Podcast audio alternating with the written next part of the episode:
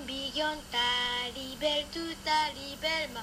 libel azel döbe.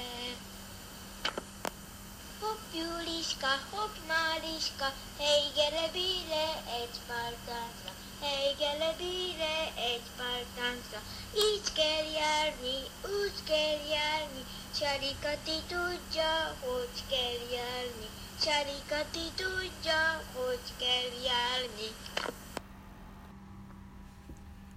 こんにちは、ニコレットです。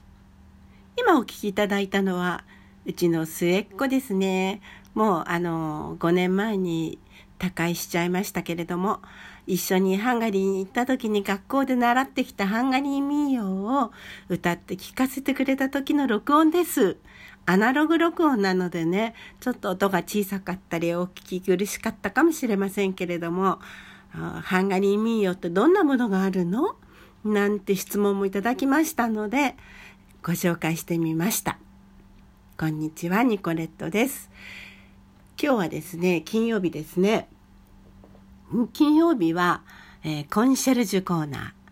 ー。ね、皆様のお悩みにお答えしていこうと思うんですけれども、今日はですね、どうしたら歌が上手になるか、みたいなお悩みって皆さんお持ちですよね。まあ私もね、そんなに歌は上手じゃないんですけれども、うーんと昔にちょっとシャンソンっぽいものを歌った時に、合唱団のを指導してくださる方が、え、歌がうまいですねって言われたことがあるのね。えっ、と、恋心恋は不思議ねってやつね。あれを歌った時にね、そんな風に言われたことはありますが、まあ、それって、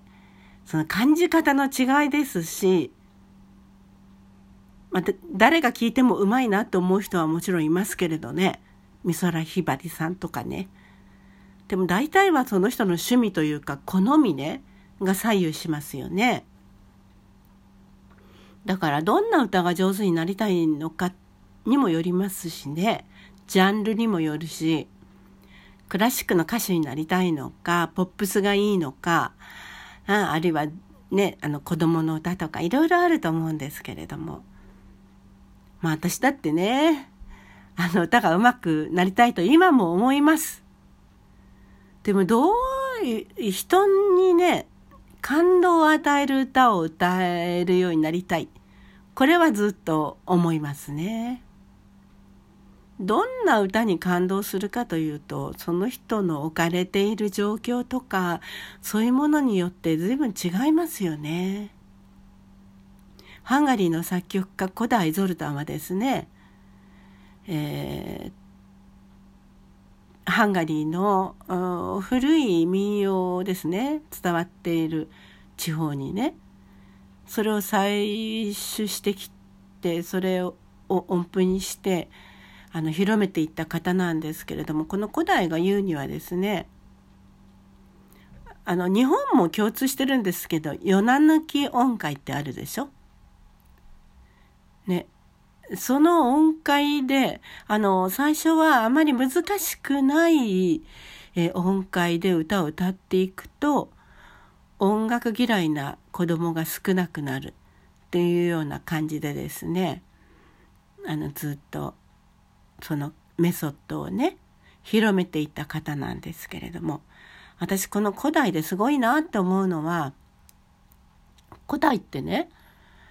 あの自分の考えは一つの考えであると。でこれから先皆さんがどんどん研究を進めていってもっともっと素晴らしい、えー音楽法というかメソッドが出てくるかもしれませんって。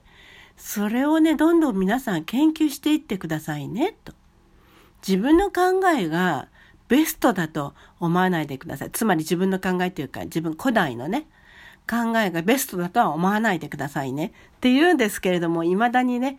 えーケシケメイトの古代研究所には、えーたくさんの、あの、学生さんが世界中から集まってきます。年齢もお若い方から、ずっと上の60代ぐらいまで生徒さんがいらっしゃるみたいですよ。で、私もね、あの、日本人の方であちらに留学されている方からグループでというかオンラインでね指導を受けています。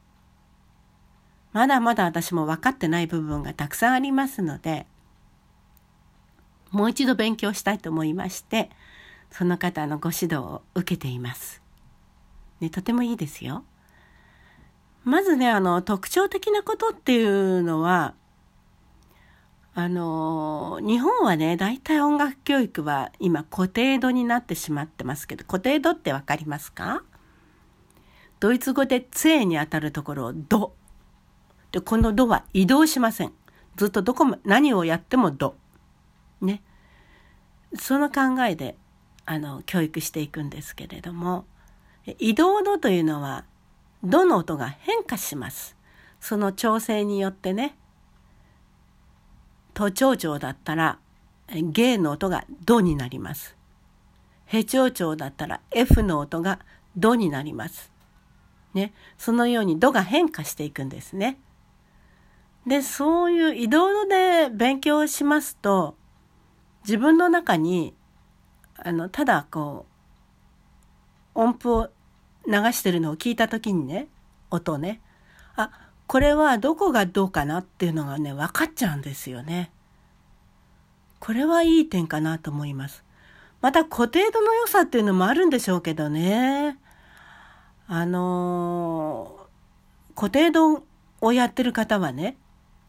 ポロロンって和音を弾くとそれがどういう和音かとかですね、ポーンと音を出した時に、あ、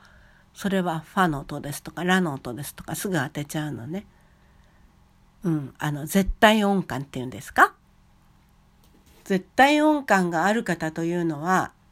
相対音感じゃないのであの違う音を聞くとすごく気持ち悪く感じるそうですね。私は幸いなことに絶対音感がないので 気持ち悪くなるということはありません。古代はあのリズムを大変あの重視しました。ターティティティリティリとかですねこのリズムを見をしたり手拍子で、えー、っとそのリズムをね刻んでいくそして休符のところはスンあとシンコペーションのところではシンコーパと言います。ねえうちの子供たちもこういう音楽法を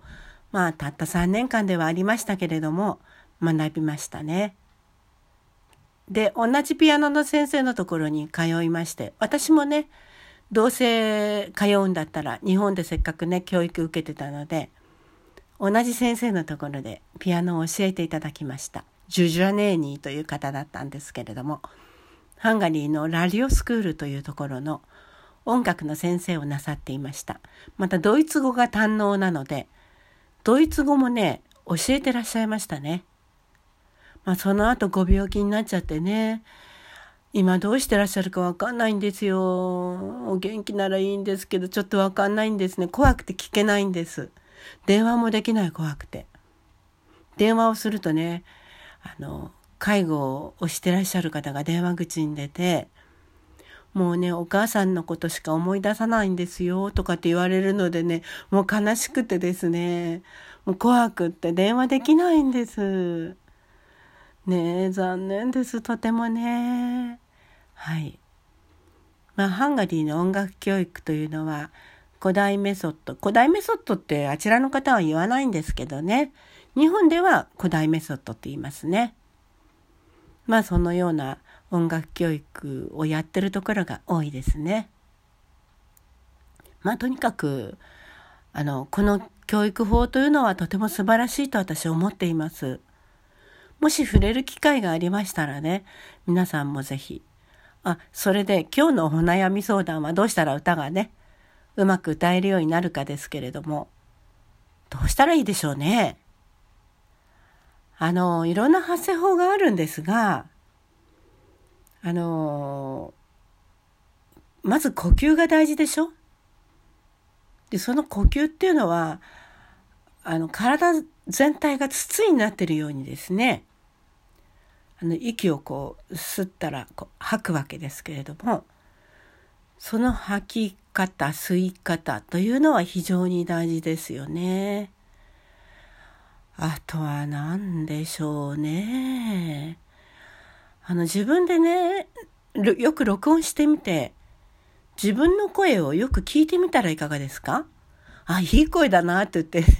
よ、よ、酔ってしまったらもうそれで終わりですけれども、あ、こういうところをもう少しこういうふうにすれば良くなるかな、とかですね。いろいろやってみたらどうでしょうかね。まあ発声法としていろいろな方法がありますけれども、古代の発声法っていうのもあると思うので、そういうのをやってみるのはいかがでしょうか。